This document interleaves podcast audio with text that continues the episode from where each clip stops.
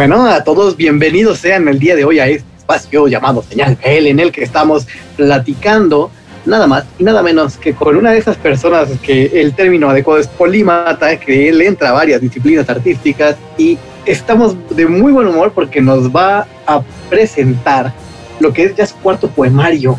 Bienvenido seas, Marwan. Hola, ¿qué tal? ¿Cómo estás? Esto es Señal BL. Señal BL. Muy bien, muy contento de, platicar contigo porque pues era un, un, poemario que ya estábamos esperando, un trabajo que tenía ya, eh, se estaba cocinando, ya había habido algunas noticias de que se estaba trabajando y pues contentos de que ya esté, ya esté en las calles. ¿Qué, qué salió en abril? Sí, en abril, el 14 de abril salió en España y, en, en México salió el 1 de mayo, si no me equivoco estamos ya con, este nuevo trabajo de Marwan, que para quienes eh, no, no eh, conozcan su trayectoria, seguramente lo conocerán como, como cantautor, como, como compositor de canciones, pero también ya tiene bastantes años trabajándole durísimo en el rollo poético y hoy nos presenta una mujer, una mujer en la garganta. Sí, eso es. Ese es el título está increíble. Bueno, pues, vamos a empezar. Platícanos un poquito de este trabajo que has estado, que has estado haciendo y luego vamos con unos puntos más, más precisos. Pues es mi, mi nuevo libro, después de tres años sin, sin publicar nada. Es un, es un libro que, que, si lo tuviese que destacar por algo, es por su variedad temática, porque muchas veces me dicen, ¿de qué habla tu libro? Pues es, temáticamente es muy variado pero, pero si hay que encontrar un hilo rector, yo encuentro dos principalmente, que uno es la emocionalidad de todos los poemas, que yo creo que eso en general es lo que define toda mi obra poética, que es más que ser un poeta eh, que me caracterice mucho por, por, por, mi uso de la técnica, me, me, caracterizo mucho más por la, por, la potencia, por la potencia emocional de lo, que, de lo que escribo. Yo creo que eso es un poco mi, mi sello, ¿no? Y, y, lo otro sería la idea de rebeldía, fíjate, eh, porque yo, normalmente escribo muchos poemas de amor, en este, en este caso no, hay tantos poemas de amor eh, como, como en otro libro, pero sigue habiendo también eh, muchos. Y, y, la idea que sobrevuela todo el libro es, es, la idea de rebeldía, tanto en el amor, es decir, hablo, hablo, mucho de, de, de, los amores pasionales que, que huyen de las reglas y de, y, de, los caminos marcados, eh, también sobre el inconformismo en las relaciones amorosas, también sobre el inconformismo en la, en la, en, la vida en otras facetas y, sobre la necesidad de, escapar de los rebaños y, bueno, pues darse el espacio para ser uno mismo y para, y para optar o elegir de aquello que uno quiere. Y ese yo creo que sería un poquito la, la idea del libro. Es un libro bastante rebelde y, con una potencia emocional absoluta. Y ha, sido, eh, de alguna manera, este libro no es que los demás no lo sean, pero me parece que tiene un tiene un aliento como de declaración de principios. Hay un montón de temas que están eh, vinculados a la realidad en la que estamos y a realidades muy específicas. No es una visión eh, global, sino que hay, una, hay ciertas visiones que eh, tienen que ver con realidades muy específicas. Por ejemplo, la realidad de la poesía, ¿no? Ha habido algunas críticas a tu trabajo a lo largo de los años, lo cual parece un poco raro, eh, pero estas críticas han ido en el sentido de justamente la falta de ortodoxia y, de, cómo, y de cómo tu poesía pues no se ata ni a corrientes, ni a, ni a tendencias, ni a nada que, que esté como dentro de lo que ese horroroso mundo que se llama el mainstream, ¿no? Claro, sí. ¿Cómo, cómo, ves esto, Marwan? ¿Cómo lo...? Bueno, lo, cierto es que yo siempre me he sentido una pátrida, ¿no? Eh, en, lo poético y en lo personal también. Siempre me he sentido que, que, no seguía por los caminos convencionales y lo cierto es que nunca he escrito una poesía que fuese por los caminos convencionales o, o tradicionales que hubiesen transitado eh, seguramente la gran mayoría de los poetas, quizá por ser una poesía muy diáfana y muy, muy cercana, una poesía de la calle que le llaman algunos, ¿no? Que es lo que a mí me ha interesado, ¿no? me, nunca me han interesado mucho los, los poemas que tengo que hacer un gran esfuerzo para entenderlos, ¿no? Y eso no, significa que sean mejores ni peores, yo quiero expresar lo mío y siempre he hecho eso y por eso sí, este libro tiene mucho de declaración de principios, hay una gran autorreivindicación poética en este libro, donde, donde creo que por la lírica, pues, pues por el tipo de poesía que hago y, por lo que cuento, eh, pues, pues me reivindico totalmente y, bueno, y rompo una lanza totalmente a, a favor de, de, mi poesía, ¿no? que, que, es la que yo quiero defender. Y justo ese poema, justo ese poema de, la patria, que, es, bueno, tiene, tiene todos los tintes más de, aforismo que de, que de poema. Sí, sí, porque hay muchos, hay muchos aforismos en el libro. Es una de las cosas que me has preguntado antes, que por qué se caracteriza el libro. Una de ellas es esa, ¿no? Que, que es un libro que tiene verso libre, que tiene verso rimado y que también tiene aforismos, ¿no? Por ejemplo, el de la patria viene a decir, cuando el país de la poesía se llena de legisladores que dicen cómo has de escribir para ser un poeta aceptable, solo queda una salida, ser una patria, ¿no? Y creo que eso me define, me define muy bien. Claro, porque hay, tanto en la poesía, digo, la gente que no está como involucrada en el, en el mundo, en el universo de la poesía y de la creación literaria, eh, quizá desconoce que, que, sucede como en otras artes, ¿no?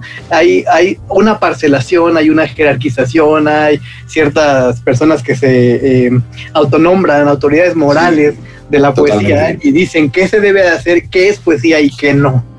Claro, claro, y eso es un horror, vamos, esa ortodoxia y, ese academicismo y ese olor a cerrado en el que parece que no puedes eh, que no puedes escribir sin, sin, el permiso de determinadas personalidades, es, vamos, es un horror absoluto cuando la, creación es absoluta libertad, ¿no? Y, y así ha de seguir siendo.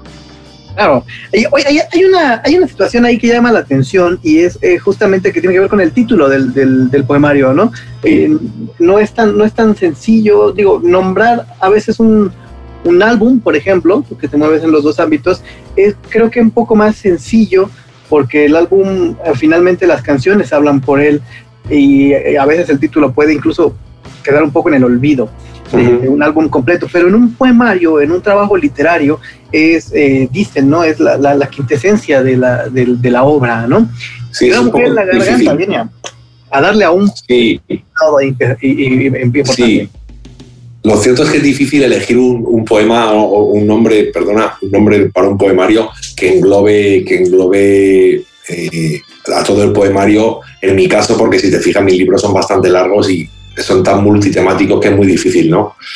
Eh, sí, cuando, sobre todo cuando, cuando hay un libro muy coherente, que son libros cortos de poesía que, que hablan sobre una temática determinada ¿no? y que guardan coherencia constante entre ellos, sí es más posible. En mi caso, este, elegí el título precisamente por eso que dice, por la potencia del nombre, porque me resultaba súper evocador. Es una referencia a Eduardo Galeano, que, que tiene un poema que dice, eh, tengo una mujer atravesada en los párpados, pero le diría que se fuera, pero el problema es que tengo una mujer atravesada en la garganta, ¿no? Y, me apetecía mucho hacer un homenaje al maestro también, por supuesto, eh, aunque en un principio no me di cuenta de, que, era referencia a eso y luego ya por un amigo me di cuenta y, es, lo, primero que refleja en el libro, pero sí, a mí me parece que un, título debe ser evocador, en principio debe ser bonito y bello y, esa fue la búsqueda más que englobar a todo el conjunto. Claro, y el título viene a darle a un nodo eh, coyuntural bastante importante, que es justamente el tema de, de, las mujeres y de, y de cómo, y de cómo la, la, esta, esto que llaman las masculinidades se han ido readaptando al, a, un discurso mucho más abierto y mucho más comprensivo. ¿no? Sí, en, un lugar, en un principio, la idea de una mujer en la garganta tiene, tiene mucho que ver eh, con, bueno, con los amores que se me han atragantado ¿no? a, lo largo de, a lo largo de mi vida y, y, a veces han resultado indigestos ¿no? por, por ser incapaz de olvidar ¿no? determinadas personas y hablo de muchas mujeres de, mi pasado. Eh, pero lo cierto es que también eh, me gustaba mucho la idea de llamarlo una mujer en la garganta por hablar de, la, de, la, voz femenina que, que, considero que debe primar hoy en día en esta sociedad, ¿no? como dices tú, con las nuevas masculinidades y, y sobre todo con, con, el fin del patriarcado, que sería lo más, lo más importante. Yo creo que una voz femenina y una voz feminista es, es absolutamente imprescindible en esta sociedad y, solo a través de ella vamos a, a lograr tener una sociedad más, de mayor igualdad, pero, pero me atrevo a decir que no solo igualdad en cuanto a hombres y mujeres, sino en cuanto a clases sociales y en cuanto a, una sensibilidad y una comprensión mayor entre, entre todos los seres humanos, porque este mundo patriarcal, lo cierto es que, es que no solo es un mundo embrutecido para con las mujeres, sino es un mundo embrutecido verticalmente también entre, entre clases sociales y entre, entre ricos y pobres y, y entre, también entre, entre hombres de, de unos países y de otros. Lo cierto es que vivimos en un mundo muy embrutecido y la voz femenina es la más necesaria. Eh, yo considero que si, si gobernaran más mujeres en el mundo, seguramente eh, habría mucha menos guerra y habría mucho más eh, concilio ¿no? y, mucho más entendimiento entre los pueblos, yo creo.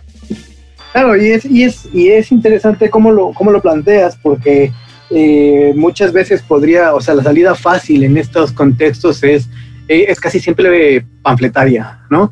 Es siempre ideológica y tú lo planteas desde la, primero, desde la poesía, que siempre implica una manera diferente de mirar, una, una perspectiva distinta, ¿no? En la que eh, cada palabra juega un papel importante y también desde el amor, ¿no? Desde, desde, la, desde la complementariedad, desde la relación, de esa complementariedad un poco este, a veces enfermiza que, no, que, nos, que nos hacemos, que nos establecemos en las relaciones. Me parece interesante porque eh, sale del cajón de lo, de lo panfletario para eh, darnos una perspectiva que tiene que ver con eh, pues ese tema universal que siempre nos ha acompañado y que sin importar el momento específico de la literatura, siempre tiene 25 mil formas de, acercarse, pero siempre es más rico desde el sufrimiento, ¿no? Pues un poquito, sí. Lo cierto es que mm, yo, yo, creo que la tristeza ¿no? y el sufrimiento y el malestar siempre es un poquito más fotogénico y más poético y más, más poetizable, más, más, más, más fácilmente eh, transmitible en el arte, ¿no? Y lo cierto es que, siempre he estado yo un poco en esa línea, ¿no? Eh, de, escribir las cosas que, nos duelen o los sentimientos que nos desconciertan. Lo cierto es que siempre, siempre he transitado por ahí. Oye, hay, hay, una figura que me inquieta cuando, cuando empecé a revisar eh, el poemario hay una figura recurrente que, que todavía traigo así como, ah, ¿qué, qué, hay aquí? ¿no? Y hay una cosa, hay, hay, una, hay esta figura que se repite en, en algunos pasajes que es eh, que llegaste tarde a 1980 por nacer en 1979. En dos poemas seguidos está. ¿Qué quiere decir eso? ¿Qué quiere decir esta, esta, Bueno, en realidad yo, yo nací en 1979 y no sé, es un recurso poético que creo que, que creo que expresa muy bien el, hecho de, de, no sentirte del todo eh, encajado en este mundo, ¿no? de, sentir, de sentirte un poco a contratiempo, de sentirte eh, como, que no, como que no terminas de, de encajar en, en, el mundo o en el tiempo que nos ha tocado. ¿no? Eh, lo cierto es que yo siempre, como te digo, he sentido una pátrida y esto tiene que ver con eso. Y, bueno, hay un poema que le dedico también, hay un poema que me define, digo, llegué tarde a 1980 por nacer en 1979, y en el siguiente poema, que es un poema de amor, también le hago esa pregunta a una persona, ¿no? Tú también llegaste tarde, ¿no? No sé si tú también eh, llegaste tarde a 1980 y me gusta, me gusta mucho como... Pues a mí me gusta mucho hacer referencia entre unas obras mías y otras y enlazarlas porque creo que, creo que expresan mucho y también es un modo de decirle a la otra persona, tampoco, tú perteneces también a esas personas que no encajan en este mundo que les ha tocado. Y, por eso, por eso lo, lo cuento en varios poemas. Es súper interesante porque sí, sí, justo tiene ese dejo de, enigmático, pero también de, de, de inconforme, de incómodo. Sí, sí. No, no, no, no me siento tan pleno en, en donde estoy. Y em, bueno, hay, eh, en estos tres años que han pasado, ¿no? Digo, eh, eh, es muy diferente el trabajo que, sigue o la, norma, la disciplina o el tipo de, acercamiento que tiene el poeta con su obra al de un, al de un cantautor, ¿no? Al de, o sea, es muy diferente trabajar para la música que trabajar para la poesía y eh, cómo trabajas tú, ¿Cómo, cómo se van acumulando esos, esos poemas, en dónde los pescas, eres de los que se despierta a medianoche y dice, soñé con esto, voy a hacer un poema, o, o como Calvino llevas una libreta de anotaciones en la que vas escribiendo todas las ideas y luego te sientas a trabajarlo. ¿Cómo trabaja Marwan? Pues la, verdad es que en todos los formatos, a todas horas, en todos los eh, soportes, es decir, escribo a veces directamente en la computadora, en el ordenador, a veces escribo en papel, a veces escribo en un cuaderno, a veces escribo en la calle, a veces en casa, a veces escribo en la parte de atrás aquí de los libros que lo lleno de, lo lleno de anotaciones porque se me ocurre algo leyendo un libro. Lo cierto es que eh, la inspiración me aparece en cualquier momento y en ese momento inmediatamente escribo, ¿no? A veces estoy con más intención de escribir y a veces no tengo intención y aún así y aún así la creatividad aflora, ¿no? Eh, lo cierto es que tengo la suerte de, no necesitar de, mucho método, ¿no? De no tener una metodología muy estricta, eh, más allá de que cuanto más escribe, o sea, cuanto más implica estás en escribir, mayor es la producción poética, eso es así. Pero lo cierto es que ahora mismo me puedo empezar a leer unos poemas y, sugerirme algo y, hacerme que escriba. En ese sentido, me veo, me veo muy capacitado para escribir en cualquier situación, en cualquier soporte. Claro, y además y hay, una situación y es que eh, eh, el libro tiene, o los poemarios tienen la, una facilidad frente a los discos, que es que pues no, no hay límite preciso de extensión. Claro. Sin embargo, necesitan una, una, especie de curaduría, ¿no? O sea, sospecho yo que mucho trabajo de esos tres años se quedó fuera de, de una mujer. En la sí, sí, precisamente este libro es la mitad de extenso que mis libros anteriores por ese motivo, porque quería cuidarlo mucho más y, hay poemas que se han quedado fuera que me gustaban mucho, pero les faltaba el remate o les faltaba algo y decidí dejarlos para, para libros posteriores. Eso es muy importante, ¿no? Eh, yo, creo que para ser, para ser un buen escritor en realidad hay que ser un buen corrector.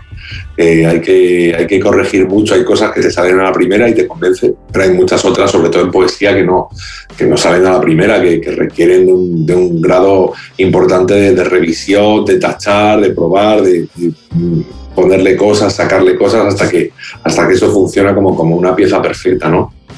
Y hay varios temas, eh, creo que en el, en, el, transcurrir de los tres años, pues eh, quizá lo que, lo que las referencias de, de, hace tres años no las tenemos tan claras porque son muy personales, pero se extienden hasta, hasta COVID-19, ¿no? Y COVID-19 aparece dentro de, este, dentro de este poemario y nos dice, nos da una perspectiva de cómo, cómo Marwan entendió esta, esta pandemia. ¿Cómo, cómo la entendiste? ¿Cómo la, ¿Cómo la viviste? Bueno, pues lo cuento un poco en el poema, ¿no? Eh, cuento eh, cómo tradicionalmente, porque en el fondo es una bronca generacional, más allá de eso, es una bronca generacional el poema, el que hablo mucho de, cómo a los jóvenes siempre se les ha reprochado, ¿no? Eh, el hecho de que vosotros habéis nacido sobre sábanas de seda, ¿no? Nunca, nunca habéis vivido las hambrunas o las guerras o las dictaduras que hemos vivido nosotros y no habéis tenido que luchar por nada, ¿no? Y lo cierto es que yo siento que, que, los jóvenes de hoy en día en España, que hay un 50% de paro, eh, hay una falta de trabajo brutal en España, están emparedados entre la crisis de 2008 y la crisis actual que, que ha surgido con el COVID, ¿no? Y bueno, pues hablo un poco diciendo aquí tenemos nuestra guerra, cuento todos los, sucesos ¿no? del COVID, ¿no? Pues el miedo por, los padres que se podían morir, el, estar encerrados en casa, el no disfrutar de tu juventud, eh, tantas y tantas cosas y acabo contando si, si, definitivamente los jóvenes tienen derecho a la rebeldía, ¿no? Porque siempre se dice, pero ¿qué hacéis siendo rebeldes, no? Si, si, si no habéis vivido nada y no tenéis que rebelaros contra nada. Y yo creo que, por lo menos en España y yo creo que en Latinoamérica también, los jóvenes tienen mucho contra, los rebelarse, contra lo que rebelarse, principalmente contra los oligarcas y principalmente contra, contra un poder político que, que no los contempla como, como ciudadanos eh, con derechos, ¿no? Eh, hay una ausencia de derechos bastante importante, por lo menos en lo laboral, yo creo. Y, eh, y, me encanta cómo, cómo, lo planteas en este, en este poema, porque justo da el clavo con una situación que, que han venido comentando muchas personas y es, es, verdad, ¿no? O sea, es cierto que estamos inmersos en una crisis bastante complicada, pero esa crisis no nos, o sea, tenemos que afrontarla, tenemos que valorarla en su justa medida, pero no debe ser el pretexto para olvidarnos de otras, de otras situaciones. Y me encanta cómo lo, cómo lo, lo, lo llevas en este en este bloque de remate, que es después de decir que pues estamos atrapados con los muertos sin velatorio y el trabajo que se juega en las manos. Eso es. Rematas diciéndonos, ¿no? Y antes también el bolsillo aullando en los inviernos, las vidas en sus cuadrados, el gris perpetuo de las fábricas, ¿no? Y quien lo sepa leer se encuentra perfectamente con una situación de precariedad, con una crisis de vivienda, con una, con una monotonía espantosa, ¿no? Y eh, creo que ese, es un gran aporte de la poesía, ¿no? Que nos permite ver hay que reflexionar, ¿no? Hay que reflexionar sobre el mundo que, nos toca y, tratar de plantear soluciones o tratar de, plantear propuestas eh, o, bueno, simplemente protestar y denunciar, que, lo cierto es que mm, la libertad de expresión en algunos aspectos eh, vive como un gran auge de ruido, pero un mal momento para, para, expresar, para expresarse contra las desigualdades, ¿no? Y este poema pues, es un grito contra la desigualdad y no se queda ahí una mujer en la garganta, ¿no? No se queda ahí, no es solamente una perspectiva de la realidad agria, dura, del amor pasional, también te das la licencia y te das la oportunidad de, abordar otras cosas, por ejemplo, 60 y 10, ¿no? Y de dedicarle un poema Sí, sí. Al cumpleaños número 70 de Joaquín Sabina.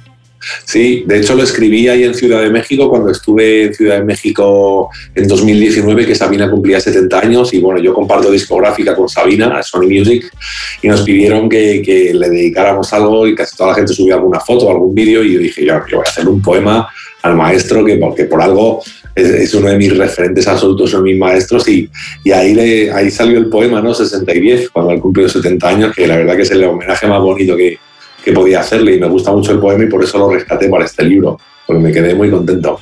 Hace falta tener eh, mucho valor para dedicarle un poema a un poeta de la talla de Sabina. ¿eh? Sí, no, y, más, y más en decasílabos, ¿no? que Sabina domina tanto. Además. ¿Cuál fue la reacción de, de, Joaquín cuando, cuando, Bueno, me dijeron que le gustó mucho. Yo se lo mandé con todo el cariño. Yo lo había conocido dos o tres meses antes en persona. Eh, y, bueno, pues tuve, tuve la oportunidad de estar con él, charlar un poco y fue increíblemente amable conmigo y amoroso. Y, se lo mandé a través de, mi manager y le llegó y por lo visto le gustó, le gustó mucho el poema y me agradeció mucho y fue, fue muy bonito, la verdad. Qué, maravilla. Oye, pues también estaba, estaba yo revisando que eh, eh, fuera de estas, de estas otras licencias, te permitiste escribir algunos de los, de los, de los poemas en colaboración. Sí, hay un par de poemas que, son un par de tecasílabos que escribo junto a Pala. Pala es un amigo colombiano, poeta increíble, reciente ganador del, premio Miguel Hernández de poesía, que es un premio súper importante aquí de España. Y, bueno, él, domina mucho el endecasílabo y tenía yo un par de endecasílabos a medias y le dije, Pala, vamos a, vamos a, vamos a pelearlos juntos, que me apetece mucho. y la verdad que la colaboración fue muy bonita.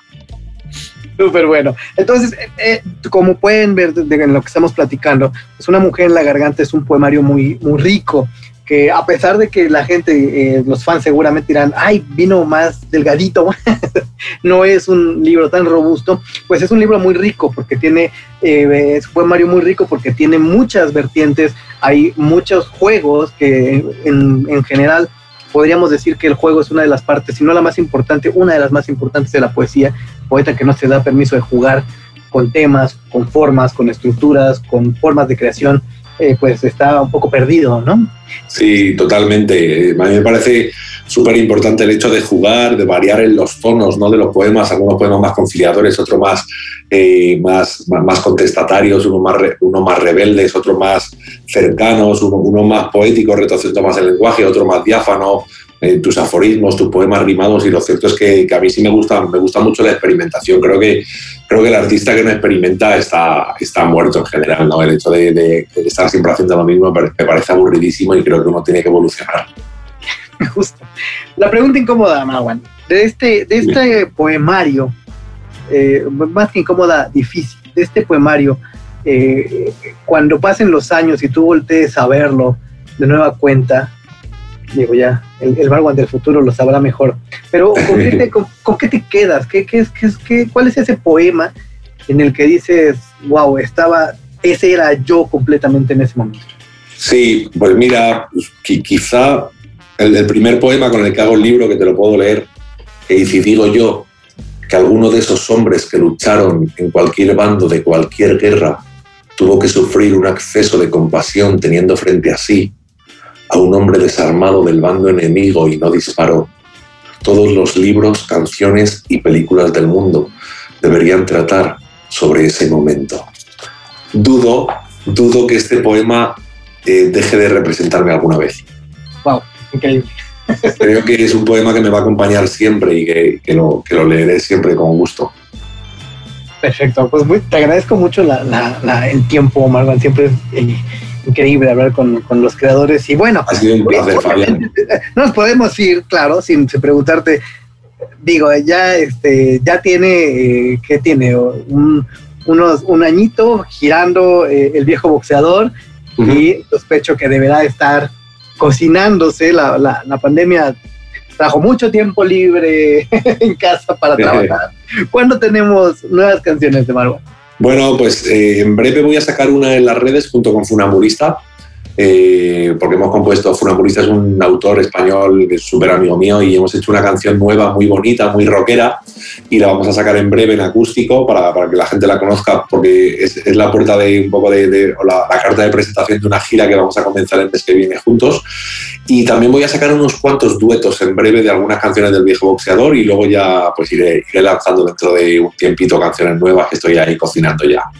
Pues bueno, queridos Radio Escucha, yo lo escucharon, hay Marwan para rato. Eh, Claro sí. a, este, a este maravilloso poemario que eh, ahora lo traes, co- está con Coplaneta, ¿no? Sí, está con Planeta igual que los dos anteriores. Vayan a, vayan a buscarlo. Eh, una mujer en la garganta, un poemario bastante, bastante rico, bastante, es muy disfrutable. Eh, personalmente, debo decir que, que aunque acá el, caballero se vende como un eh, poeta que no le gustan las complicaciones, hay figuras muy afortunadas, hay, hay situaciones que tienen que ver con, con darle un giro. Muy peculiar a la realidad, ¿no? Eh, una, una lectura muy, muy, muy interesante de la realidad, ¿no? Eh, y eh, particularmente de este, de este poemario, sí les quiero, les quiero recomendar que, que se revisen Discípulo de Ícaro y Un Corazón Roto Sí. de serie, que fueron dos poemas de los que a mí me atraparon más, me pareció que eran fantásticos. Y eh, pues te pediré que invites a la gente a revisar el poemario y a estar pendiente de los nuevos lanzamientos tuyos. Sí, por supuesto que la gente que se acerque, que ahí en México pues está publicado en, en todas partes el nuevo poemario con Planeta, Una mujer en la garganta, y que se acerquen a, o, a, le- o a leer en mi página web, ¿no? que también en maruanweb.com hay una sección que es de poemas, ahí pueden leer algunos poemas para que me conozcan y, y nada, que se lancen ahí a, a buscar los poemas y les emocionan. Maravilloso. Pues ahí está la invitación, señoras y señores.